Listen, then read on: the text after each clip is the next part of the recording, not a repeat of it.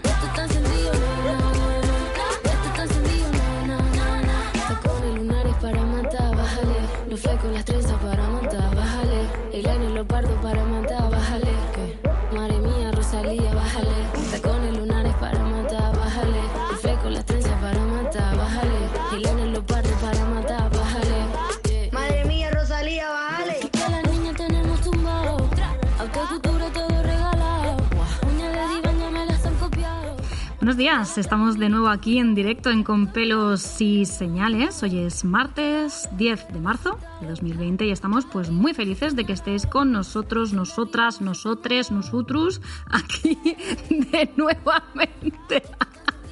Me van a lapidar, ¿verdad? Bueno, no pasa nada. En fin.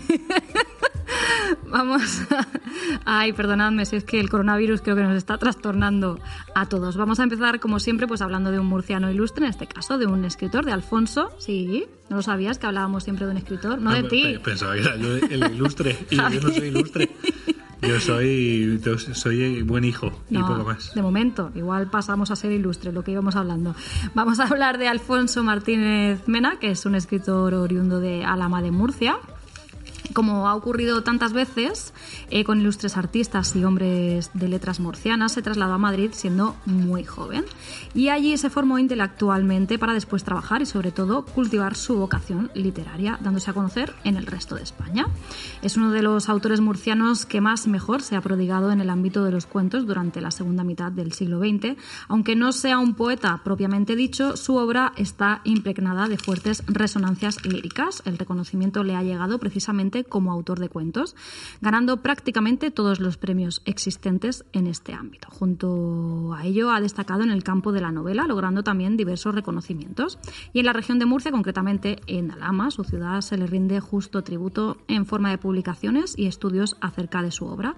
Destaca especialmente la creación en el año 2000 del certamen literario Relato Breve que lleva su nombre y como siempre pues os invitamos a buscar más información.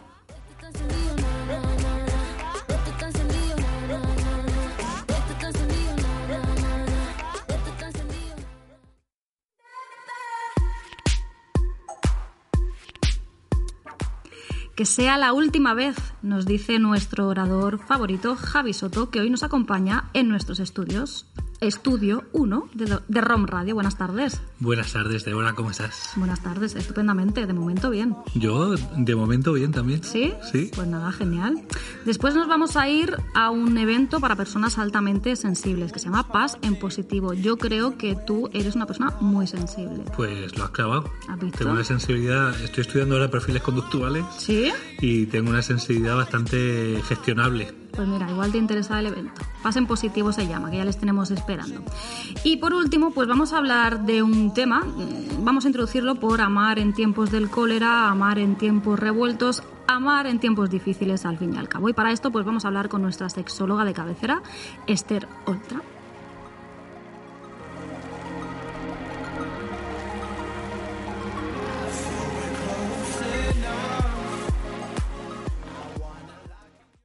Eh, tss, tss, que estás escuchando con pelos y señales. con Débora Palop y Lorena Alonso. Nos vamos a ir hasta un monólogo maravilloso que se llama Que sea la última vez y nos vamos a ir pues con su creador, con nuestro orador favorito, Javi Soto. Muy buenas tardes. Buenas tardes, Débora. ¿Qué nos cuentas? Bueno, vamos a empezar con la conversación que teníamos fuera de micro. Me parece estupendo. ¿no? Estábamos viendo em, qué haríamos si fuera nuestro último día, que por ahí va un poco el tema del... ¿no? O engancha. Sí, tema. sí, sí, sí. Tiene que ver, y, y lo que estábamos hablando, ¿no? Fuera de micros, que, que es un tema súper sensible y muy, muy tabú, ¿no? En la cultura. De hecho, dentro de nuestras creencias, y hablo de mi propia experiencia, hablar de la muerte es como, ¡ay, quita! No di- digas eso. No vaya a ser que, ¿no? Yo pienso que la muerte es el mayor spoiler de la historia y que deberíamos de vivir más reconciliados con eso, ¿no? Porque ser conscientes de la finitud hace precisamente que podamos aprovechar o gestionar de una forma más optimista cuando realmente estamos bien. Y parece que solamente echamos de menos lo bueno cuando lo perdemos. ¿no? Pues sí. Y es que va todo bien, en serio. Hay, yo siempre lo digo, ¿no? Que, que lo peor, y es cuando uno le ha visto las orejas al lobo ya, lo peor es estar en una cama de hospital yéndose, ¿no? Es, eso ya es triste, ¿no? Y cuando se acepta es una despedida y punto, ¿no? Todo lo que no sea eso, va bien, ¿no? Es que estamos aquí y hay perspectiva. Tener horizonte es algo interesante. ¿Tú qué harías si mañana fuera tu último día? Pues venir a Ron Murcia, Sí. a estar con noso- nosotros. con no se trae, del latín. qué bonito. Ah, Vamos a declinar. No se trae, no se titi. A-A-M-A-E-A-E-A. Uh. Esto creo que nunca ha pasado en un programa de radio que se ponga a declinar en latín. Yo eh, soy O de sí. ciencias, pero va todo bien. A ver. Te sé decir fórmulas químicas. H3PO4. que es ácido H3PO, fosfórico. ¿no? Ese es el de... PO. Eso es lo que la gente hace después de cenar. Bueno, vamos a centrarnos. Vámonos al monólogo. ¿De qué, Venga. ¿de qué vamos a hablar? Bien, el la última monólogo, vez. Que sea la última vez, que será este sábado 14 de marzo en un espacio maravilloso, que es la luz de la verbena. Es un monólogo que, como su título indica, ¿no? nace de una reflexión, que tiene que ver con esto que estábamos hablando de la última vez. Cuando es la última vez parece que nos ponemos en nuestro sitio. Claro, a nivel personal y actoral, ¿no? porque estudié la ESAT de Murcia y, y también estudié pedagogía, ¿no? y tengo ahí como ese compromiso de ayudar a los demás ¿no? a través de mi trabajo, pues fruto una vivencia fuerte con la muerte, ¿no? porque perdí a mi padre, escribí mucho y entonces me puse la siguiente tesitura, ¿no? que era que si fuera la última vez que tuviera la oportunidad de dirigirme a un público, que qué les contaría, o cuál sería el mensaje, ¿no? Esta noche tienes a esta gente que ha venido a escucharte y que les cuentas, ¿no? De esa reflexión nace una historia que retrata mis valores, las cosas en las que yo creo y lo que me daría motivo para seguir adelante.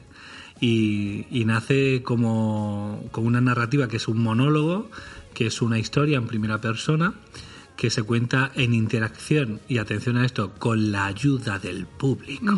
O sea, que hay que estar bien atento. Sí, sí, hay que estar muy atento porque lo he conseguido revestir en una ficción, que estoy encantado con esta ficción, y es que es la consulta de un doctor, del doctor Grow Up, ¿vale? que tiene que ver con mi marca personal. Y el doctor Grow Up tiene un paciente y como última parte de, de, la, de su terapia, ¿vale? tiene que revivir su historia con la ayuda del público. ¿vale? Entonces este paciente, el doctor lo presenta, le da la bienvenida, no, intento no hacer mucho spoiler aquí, y, y lo que pasa es que el paciente puede ser que confunda algunos personajes de su historia con personas del público. Por lo tanto, puede ser que en algún momento diga, ahí va, si mi amor de juventud ha venido. ¿Cómo Qué estás? bonito. ¿Cuánto tiempo? ¿Recuerdas lo que pasó aquella vez que estábamos en aquel parque y que yo te dije, bueno, que bien lo has hecho esto, ¿no? Y ella me dijo, tal, tal, tal. Y entonces voy creando una interacción que es real. Hay momentos que son improvisados, ¿no? Vengo también del mundo de la impro. Y al final es llevar al público por una historia en la que tratamos temas tan importantes como es la pasión, los sueños, la búsqueda constante de la felicidad, en ese marketing de la felicidad que está tan cuestionado, ¿no? Y, y también el tiempo, ¿no? Como aleccionador y que nos sirve para coger perspectiva acerca de lo que realmente queríamos. Hay un viaje en el tiempo, es muy Dickens esto también, ¿no? Un viaje en el que nos ayuda a coger perspectiva y donde el- la familia, el amor, los amigos y sobre todo la valentía por hacer lo que el corazón manda y por cuestionar cómo queremos vivir en la única vida que tenemos, para mí son como los mensajes más profundos ¿no? y más intensos y sobre todo la, la eterna pregunta que a mí me encanta hacer que es qué sentido tiene vivir sin pasión en lo que haces, ¿no? Y hay tanta gente dedicándose a cosas que no le gustan y que tampoco se le dan bien, que claro, yo pienso que este mensaje de búsqueda de la autenticidad y de ser fiel a esos valores, yo pienso que, que son importantes, porque merece la pena vivir en algo que lo que sea bueno y que aparte te gusta, ¿no? Yo respecto a eso soy un diablo con mis ex compañeros de trabajo que les torturo, les reviento la cabeza diciendo, pero ¿qué hacéis con vuestra vida? ¿Por qué no buscáis vuestra pasión? Hay que ser un poco ahí. más Sí, y sin forzar, porque al final es un proceso de autoconocimiento. De hecho, el monólogo, la idea que persigue en primera instancia sería contar una historia ¿no? que sirva de espejo, porque la historia es la de todos, porque todos en algún momento pensamos que ya no merecía la pena, todos en algún momento tiramos la toalla completamente O que no va a llegar lo que o que no va a llegar. llegar porque mm, la vida me ha puesto aquí y esto no tiene nada que ver ya conmigo, la vida. Y claro, aquí es donde surge ese empoderamiento también, de que eh, vivimos, vivimos mucho en blanco o negro y yo creo que el color gris es un color maravilloso y que hay que aprender a hacerle rebajas y a que los sueños cambien también, ¿no? Porque somos muy platónicos, ¿no? Es como el amor, ¿no? Nos creamos como una un marketing y al final eso como tal no va a llegar. O sea, que uno tiene que estar muy atento, ¿no? Porque las grandes oportunidades de la vida suelen pasar todos los días. Y tan solo hay que ser más sensible en ese sentido. Qué guay. Pues sí, la verdad es que te solto aquí una charreta que Se nota que eres orador. se nota que me dedico a esto de hablar. Recuérdanos, Y- dime, sí, sí, sí. Y, y eso, que es, es un viaje muy sensible el que hacemos para la gente que. Porque se ha apuntado mucha gente para lo de este sábado en la luz de la verbena, ¿no? Que crea un monólogo cómico. Es muy difícil ponerle nombre a las cosas que no existen, ¿no? Yo, más que monólogo cómico, lo llamo experiencia de descubrimiento en búsqueda de la autenticidad. Es que va de reflexionar. Hay humor, claro que hay humor, porque soy yo el que está ahí y porque soy muy tontaco y me gusta pasármelo bien. Y yo pienso que el humor, hacer sentir bien a los demás, es como una, un buen motivo también para hacer las cosas, ¿no? Y, si, y además se van a llevar todo esto de lo que hemos hablado. Que no es poco. Que, bueno, pa- la verdad es que yo por esto pagaría Pues sí. muchísimo. Te hagan reflexionar y te hagan ponerte en tu sitio. Sí, y es guay porque lo hemos hecho ya varias veces. Luego, en el monólogo, que sea la última vez, evolucionó, porque yo también trabajo mucho con emprendedores, y me di cuenta que el monólogo se adapta perfectamente al momento, al momento en el que ellos están, en el que necesitan cuestionar cómo quieren vivir. Porque emprender es cuestionar. ¿no? Tú no emprendes para que tu vida siga siendo lo mismo de antes. Emprendes para escucharte a ti y obedecer a eso que te, que te dé tu propia vida. ¿no? Y, y lo hemos hecho en varios sitios. En Santander hace poco, en el Centro de Emprendedores de Banco Santander. No se llama que sea la última vez, para emprendedores se llama Romper la Rueda. Y funcionó súper guay, muy bonito. En la Universidad de Alicante también lo hicimos en una ocasión y ahora volveremos también, después de Semana Santa. Y aquí en Murcia, pues en el espacio para mí es referente a nivel de cosas bonitas, que es que es la luz de la verbena. ¿Quedan entradas todavía? Aunque queden Quedan pocas? entradas, pero está la cosa. Tengo que contar las sillas, porque está la cosa apretadilla. Sí quedan entradas, el- a través de las redes podéis también preguntar. Sin embargo, el mail de referencia es hola arroba javisoto.net y el doctor Grow Up es el encargado de responder los mails. O sea, Él que ya ese es el primer contacto con él, ¿no? Sí, sí, es el primer contacto. Habla en- con un acento argentino porque tiene ascendencia argentina. Coach. Es- Casi coach. Sí, yo pienso que es, es un coach terapéutico y con conocimientos fuertes, ¿no? Y arraigados en mola. el tiempo. Y el hombre sabe, mogollón, ¿vale? Pero no es el protagonista de la historia, sino el paciente que va a contar su historia, ¿no? Para cambiar las cosas. Bueno, pues a ver si podemos acercarnos por ahí. Oye, acércate, ¿eh? que pasamos lista. Hay gente que hay gente que, que queremos que venga, ¿vale? Y una eres tú de una pieza. Sí, es que se me han caído los auriculares, no pasa nada, estamos vivos. Yo he seguido adelante. Gracias, Nada. un buen becario. Muchísimas gracias por habernos acompañado. Oye, Ann, tengo una cosa que Sí. decir.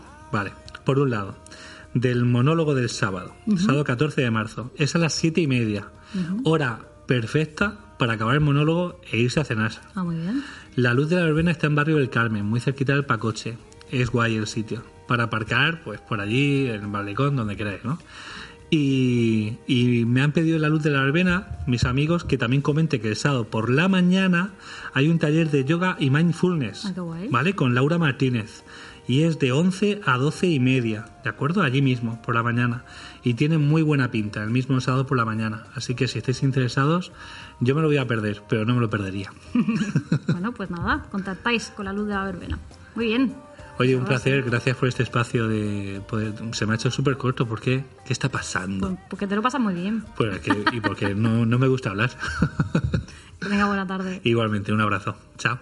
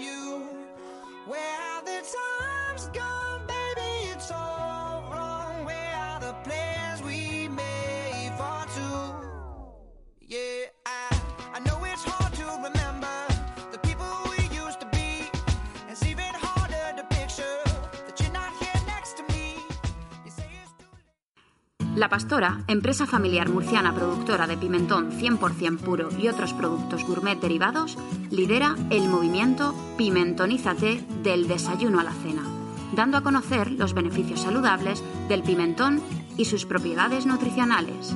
La Pastora ofrece su línea tradicional de pimentón convencional y ecológico, pero también ha innovado con nuevos productos para crear oportunidades de consumo diferentes, como las perlas de pimentón o su café colorado. Pimentonízate con La Pastora. Eh, tss, tss, que estás escuchando con pelos y señales. Con Débora Palop y Lorena Alonso.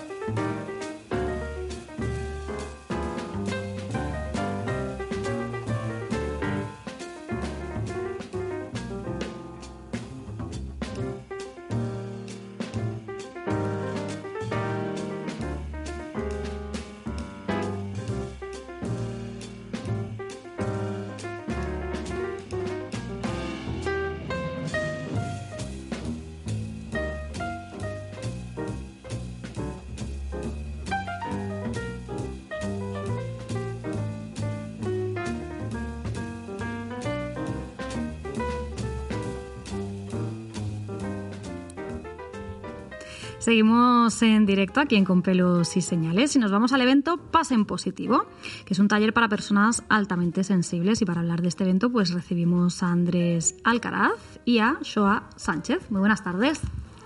Hola, Muy buenas tardes. Hacía tiempo que no te teníamos por aquí, Andrés. Bueno, algunas obligaciones nos, no, nos, eh, no nos dejan venir, pero muchísimas gracias por vuestra invitación, como siempre. Eso está muy bien. Vendremos, vendremos más adelante. Pues claro que sí, cuando queráis. Contadnos qué es Pasa en Positivo. Pues precisamente, como sabéis que en algunas ocasiones os hemos podido comentar, cuando una persona se identifica como altamente sensible, eh, tal vez a lo mejor por un defecto de forma, pues siempre eh, tendemos a mirar un poquito más el lado del dolor, del sufrimiento, de cómo la alta sensibilidad pues nos puede de alguna forma invadir, ¿no? Pero es que esto también es algo que tenemos que ir desterrando porque la alta sensibilidad también es un rasgo positivo, de hecho es un rasgo neutro, es decir, no es ni, ni negativo ni positivo. Pero claro, la tendencia siempre a ver la parte más negativa, pues es la primera que aflora.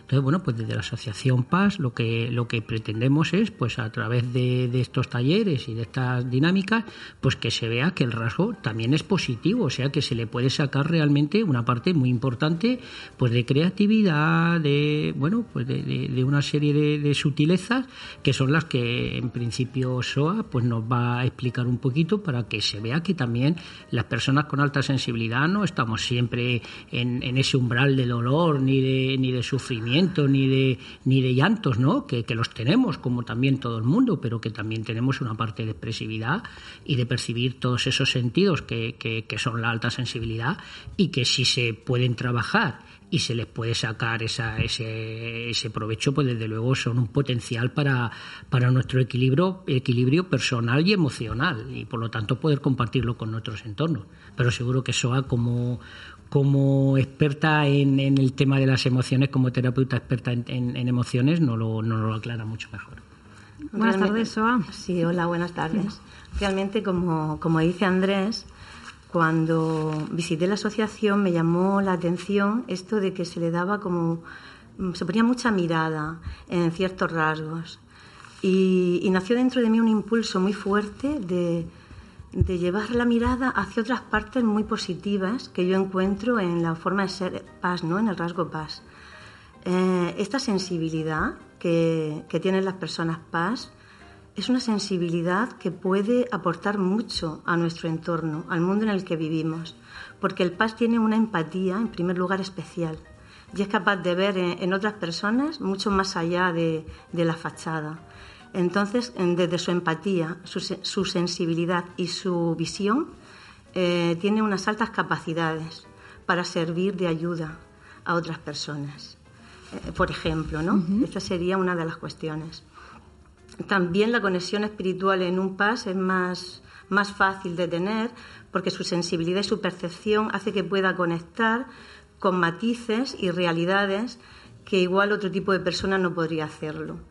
Entonces es algo, es un interior tan rico, tan maravilloso, que, que por ello mm, necesité, quise, eh, quiero ponerle voz ¿no? a esta otra parte y al gran aporte que se puede hacer a nivel social. También está ligado con la intuición.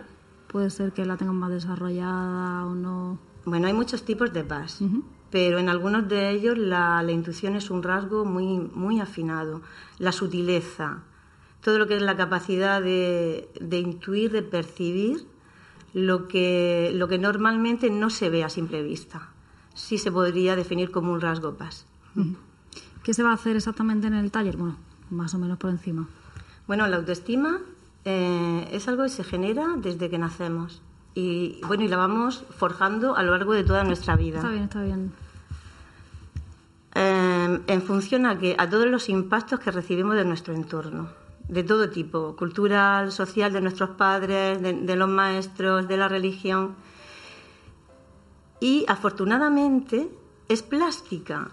¿Qué quiero decir con esto? Que, mm, que podemos, con el, con el tiempo, podemos desde una mirada hacia nosotros mismos, podemos hacer con nuestro interior, o sea, modelarlo y llevarlo hacia un autoamor, hacia una autoestima, ¿no?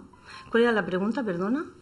¿Qué, qué se iba a hacer en el taller? Ah, muy más o bien, menos? vale. Pero vale. bueno, podemos seguir hablando Es que de la quería explicar un ¿eh? poquito, primero que era la autoestima. Pues lo que vamos a hacer es, a todas estas partes, que desde niños las tenemos prácticamente en el olvido, que es donde reside realmente nuestra autoestima y todos los impactos que hemos recibido, que en el caso de los PAS se reciben con mayor potencia, pues vamos a poner una mirada, una mirada amorosa en nuestro interior. Porque es imposible amarse sin verse primero. Entonces vamos a parar, vamos a mirar y vamos a conocernos. Vamos a poner una mirada que en cada uno va a ser distinta, porque no hay dos interiores iguales, al igual que no hay dos experiencias vitales iguales. Y desde ahí vamos a nutrir, a nutrir esa parte, hasta donde podamos. Y más o menos por ahí sería la línea principal.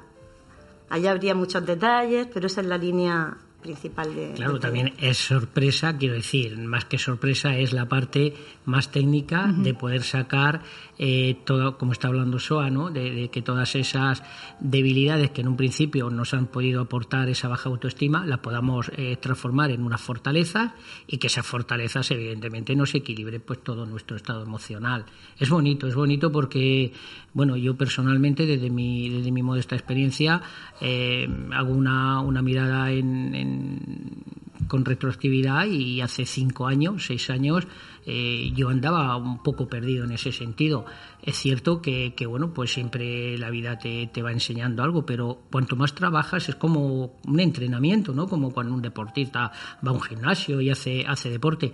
Tú empiezas a entrenar tu parte más afectiva, tu parte más emocional, eh, con pequeñas además herramientas. Tampoco hace falta ser ningún gurú en este sentido. Y sin duda ninguna que en poco tiempo se nota un equilibrio emocional muy importante. Primero, para uno mismo y a la misma vez para poder trabajarlo hacia los demás. O sea, esto es cierto porque ya pues son cinco años de trabajo en la asociación y, y se empieza a notar y se empiezan a ver resultados muy buenos. Me quedo sobre todo con la que los dos estáis hablando de lo mismo, ¿no? Impactos de cuando eres pequeño, en el cole, tus padres, que alguna vez te sueltan alguna frase. Yo, por ejemplo, tengo la frase de una profesora de, de- de español, ¿no? De castellano, me decía que yo nunca iba a ser periodista porque yo era muy retraída. Pues aquello ha dado vueltas en mi cabeza. ¿Qué tendrá que ver si eres retraído o menos retraído o qué es ser retraído para ti? Pues aquella a mí me llegó tan profundo que yo digo, esta mujer jamás pensó lo que me estaba diciendo. son falsas creencias y el problema no es lo que nos dicen, sino que nosotros le compramos la moto, nos lo creemos. Claro, y esas falsas creencias van definiendo de una forma muy inconsciente nuestro autoconcepto.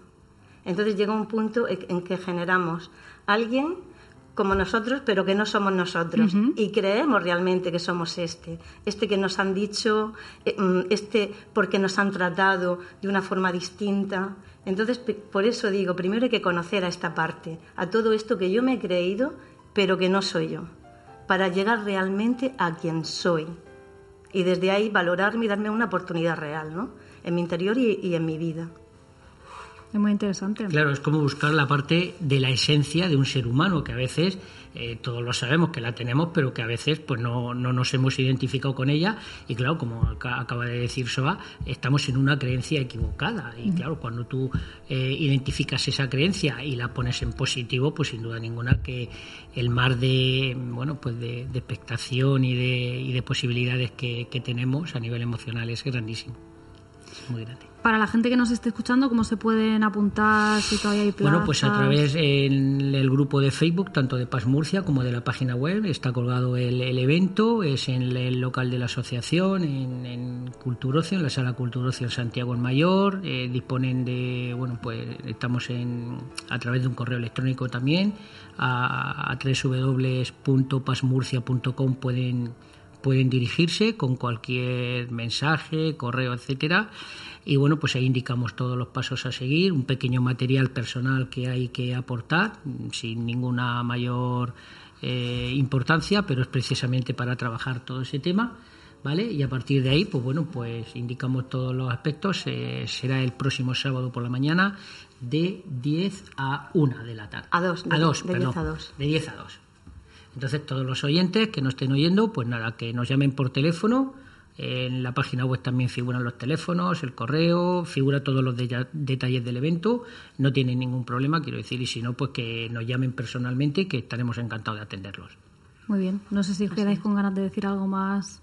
No, que estaremos encantados de, de recibirlos y yo estaré encantada de, y los, y vamos, que los recibiré con los brazos abiertos. Estaré encantada Y que de todos los oyentes que quieran acercarse a conocer la asociación, a conocer un buen grupo de personas, que, que den ese paso que, que no tengan ningún tipo de temor. Nuestras puertas, siempre lo decimos, están abiertas de par en par y de verdad que siempre hay un antes y un después de, bueno, pues de, hacerse un poquito el trabajo y de compartir con otras personas que en un principio, como tú has podido decir, dañar la, autoestima de, de un niño sobre todo es muy fácil en esas edades tan tempranas y bueno, pues sobre todo también para padres, para, para profesores, docentes, el empezar a, a entender un poquito más este rasgo de personalidad, pues también les puede aportar un, bueno, pues un extra en sus, en sus rutinas laborales y personales. Y bueno pues esto se trata de hacer un poquito un trabajo global entre toda la, sociedad no solamente nosotros la asociación sino eh, todos los todos los estamentos de, de la sociedad eh, a nivel educativo social sanitario etcétera y que bueno pues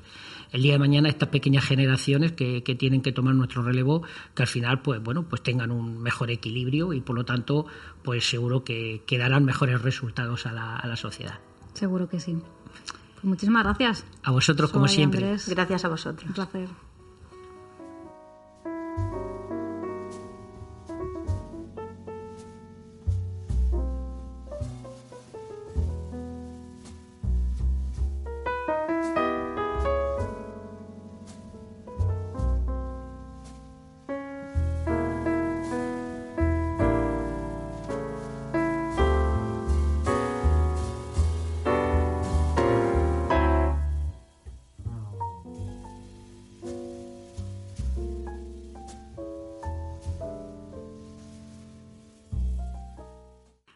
La Pastora, empresa familiar murciana productora de pimentón 100% puro y otros productos gourmet derivados, lidera el movimiento Pimentonízate del desayuno a la cena, dando a conocer los beneficios saludables del pimentón y sus propiedades nutricionales. La Pastora ofrece su línea tradicional de pimentón convencional y ecológico, pero también ha innovado con nuevos productos para crear oportunidades de consumo diferentes, como las perlas de pimentón o su café colorado. Pimentonízate con la Pastora. Eh, ch, ch, que estás escuchando con pelos y señales. Con Débora Palop y Lorena Alonso. You're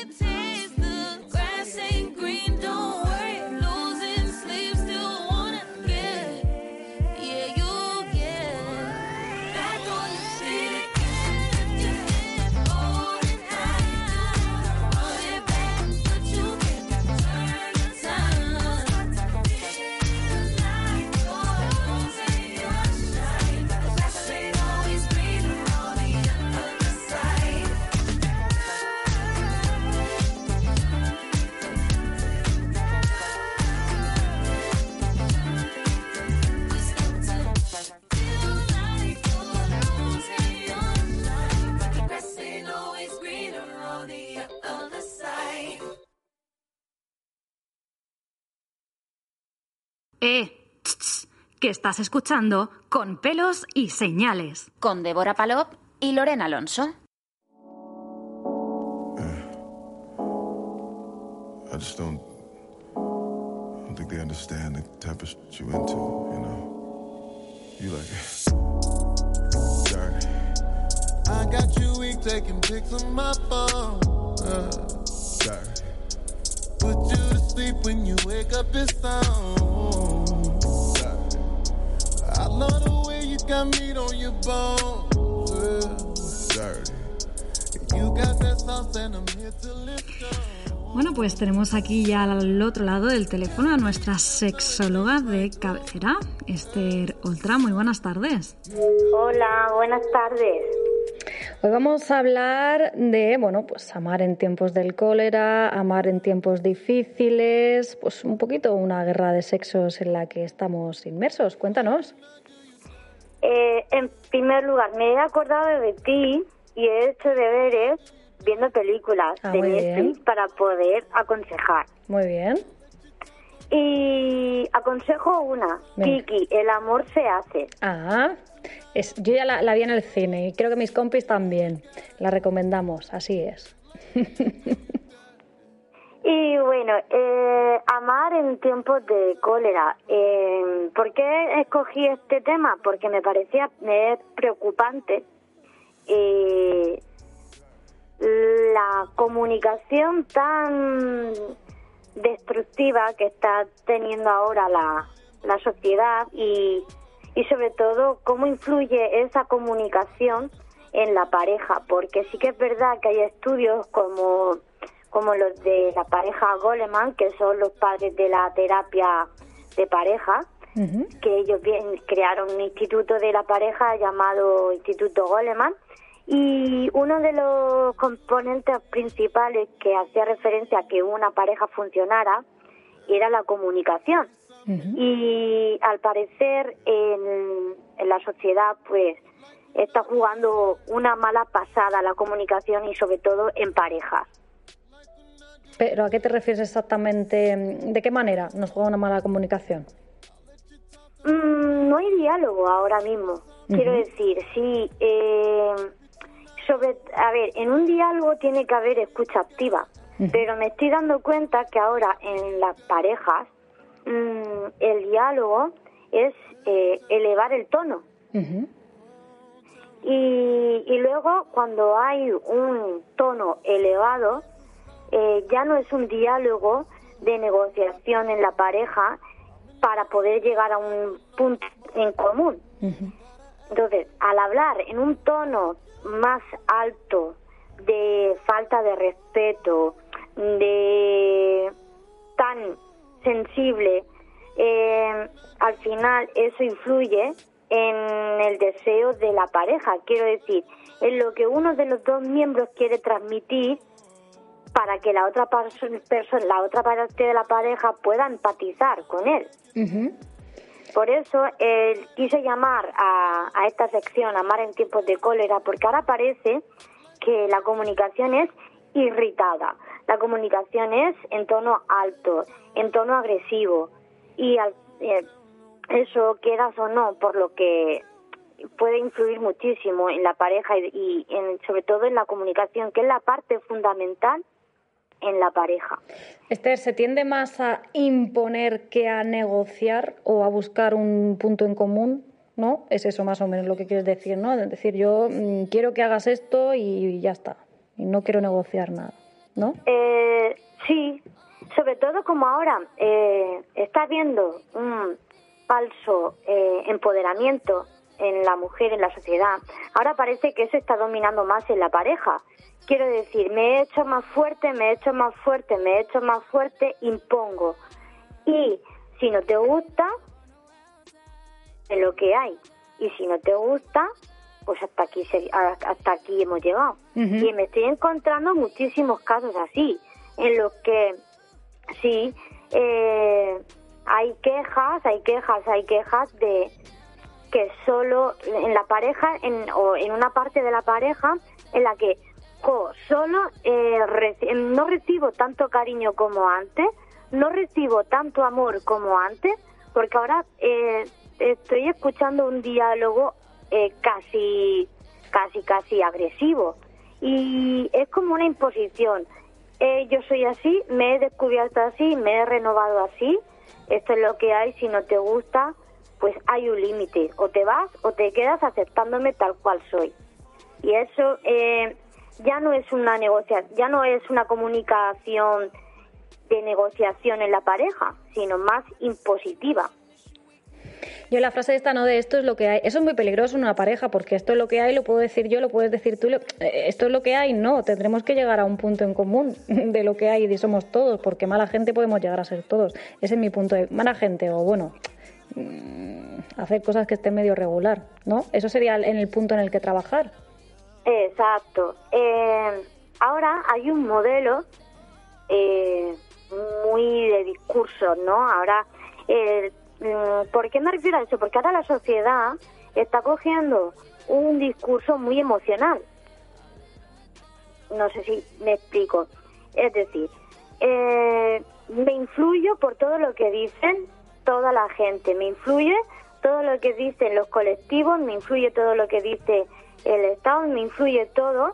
Y entonces, claro, eh, ya no me siento tan solo o tan sola, ya no me siento tan vulnerable o como, de- como mujer o, o tan vulnerable como hombre.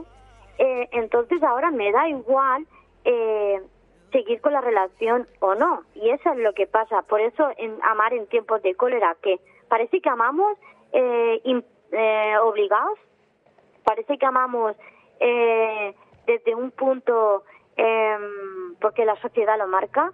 Parece que y cuando uno realmente se da cuenta en qué fase de la pareja está, pues al final esa es la frase típica y la frase peligrosa, ¿no? Esto es lo que hay, o lo aceptas o no, porque ya no estoy tan solo o tan sola como antes. Bueno, eso crees tú, que no estás tan solo como antes. Eso crees. Pero luego la sí, realidad. porque es verdad, muchos porque se llevan el puede- chasco. Claro, eh, yo eh, cuando eh, voy a matizar un poco. Yo en el 8M Ujú. eh, vi una eh, amar en tiempos de cólera, vi eh, una sociedad, vi una manifestación eh, muy influenciada por un mensaje emocional. Y más de oye hermana estoy contigo, oye hermana eh, seas del partido que seas, estás en, si estás en el suelo te voy a echar una mano, me da igual la ideología que tengas, te acepto tal y como eres eh, lo que yo vi era más un mensaje de odio, pero no un mensaje de odio eh, hacia, a- hacia la ideología política, un mensaje de odio hacia el hombre. Puede ser, puede ser. mm, Bueno, cada uno respecto a. Entiendo que cada una de las personas construye su, su, su idea sobre, sobre lo que está reivindicando en ese momento. Claro, pero sí, pero qué curioso que eh, cuando alguien está en, en- en consulta, lo que pide es afecto, lo que pide es un poquito de amor, lo que pide es que alguien le entienda, lo que pide es un poquito de comprensión. ¿Qué cólera, qué, qué cosas más eh, ambivalentes cuando una persona expresa odio y luego a la par eh, en el estado íntimo eh, pide amor. Por eso, mucha- eso es lo que yo me refiero, lo quiero extrapolar a la pareja. Muchas veces uno de la pareja demanda un poco de cariño, un poco de, de, de pasión, un poco de, de afecto y luego la otra persona eh, impone, impone eh, algo, eh, se siente empoderado en la relación, sea hombre o sea mujer, quiero decir. Eh, y al final em, acaba imponiendo algo hacia la otra persona que no se sabe que la otra y hace dudar a la otra persona si es capaz de poder eh, alcanzar esa demanda o que o poder llevar a cabo la- esa demanda de la otra pareja por eso muchas veces luego al final se acaba diciendo eso de pues bueno esto es lo que hay Mm. y se da la vuelta en la cama y, y pon- y se da la vuelta en la cama o o se da- o se pone de lado en el coche o quiero decir em, eso es lo que está pasando en la pareja más o menos ahora. La, la comunicación eh, tan poco aversiva que hay ¿Y cómo, cómo pueden trabajar las parejas eh, para mejorar esto? Si quieren mejorarlo, porque igual hay gente que dice, pues esto es lo que hay, paso, pero entiendo que otra gente pues querrá trabajar. Es muy sencillo, rebajar eh, el discurso agresivo y, y eh, sobre todo no solo rebajar el discurso o el tono tan agresivo que puede llegar a tener tanto la mujer como el hombre, sino en la pareja, quiero decir, sino em, pensar realmente si el objetivo es la pareja o si se quiere realmente estar en la pareja o no. Porque al final hay estudios que dicen que se prefiere vivir en ansiedad, se prefiere vivir en depresión, se prefiere vivir en un ataque de nervios o en un ataque de pánico, se prefiere vivir eh, en un apego eh, inseguro y ansioso a dejar a la pareja.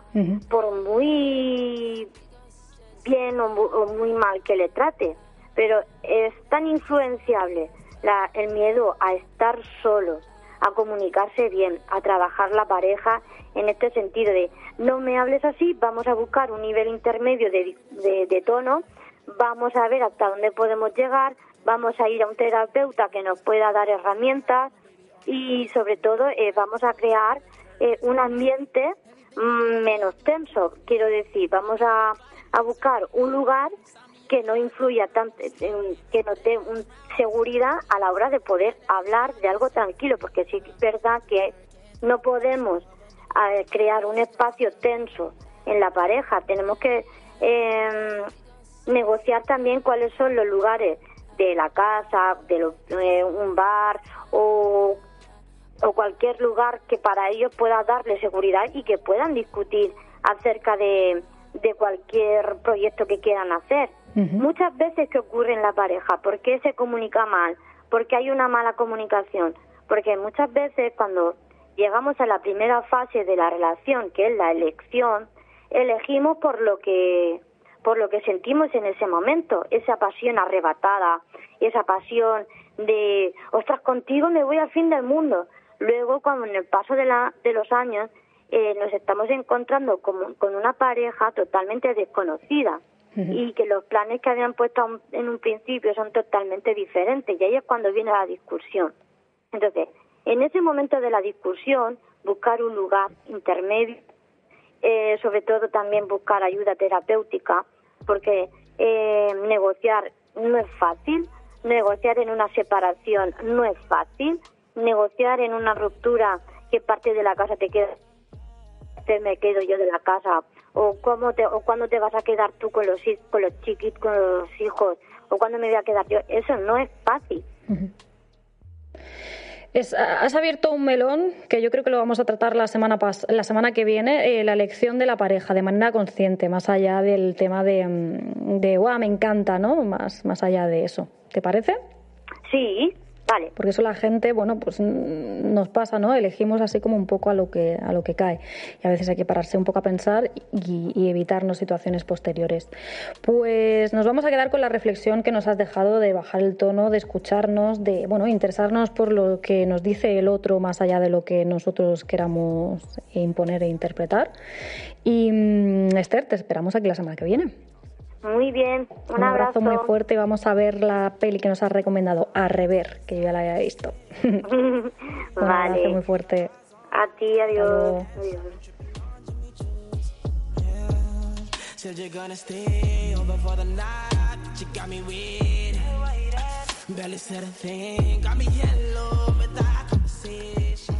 Pues nos quedamos con la agenda de hoy. Hoy a las 5 de la tarde en el Almudí tenemos la visita guiada en la exposición Orígenes. A las 5 y media, ruta urbana guiada, un paseo por la calle de la Acequia. Y a las 7 en el Romea, el cardo y la alcachofa, protagonistas del invierno, por el chef David López. Que tengáis buena tarde y nos vemos mañana.